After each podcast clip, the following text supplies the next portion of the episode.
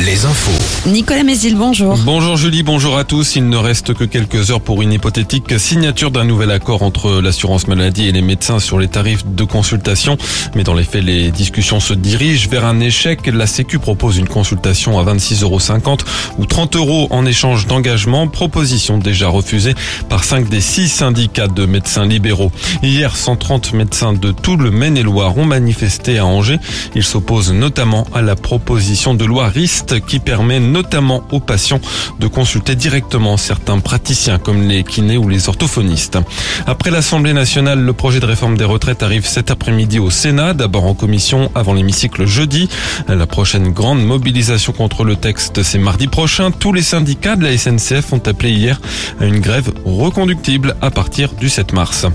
La piste du retour du loup en Vendée s'éloigne. Selon Ouest France, la brebis tuée à fois il y a un peu plus de deux semaines aurait été attaquée par un chien C'est en tout cas la piste privilégiée par l'Office français de la biodiversité après de nouvelles analyses.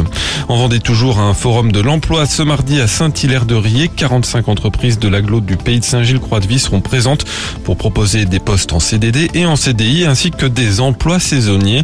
Plusieurs secteurs seront représentés, l'industrie, le commerce ou encore l'hôtellerie-restauration. Un phénomène rarissime observé cette nuit dans notre ciel pour la deuxième nuit consécutive. Des aurores boréales plus courantes au-delà des cercles Elles sont provoquées par de fortes éruptions solaires. En France, on en observe environ tous les 10 ans. Le sort de Noël Legrette à la tête de la Fédération française de foot étudié ce mardi matin. La 3F réunit son comité exécutif en séance extraordinaire. Le breton s'est mis en retrait de ses fonctions, mais il est poussé à démissionner après les conclusions d'un audit interne et des accusations de harcèlement.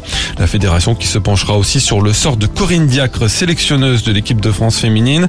Plusieurs joueuses, dont la capitaine Wendy Renard, ont annoncé se mettre en retrait de l'équipe à quelques mois du mondial, dénonçant la faiblesse du staff et son management autoritaire. Le foot sur les terrains. Début ce soir des quarts de finale de la Coupe de France. Lyon affronte Grenoble, club de Ligue 2. Le tenant du titre Nantes joue demain.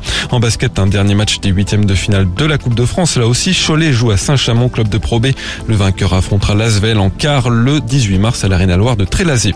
Enfin, la météo, toujours du soleil. Le vent de nord-est va souffler encore, mais un peu moins fort. Les maxi stables, 6 à 8 degrés.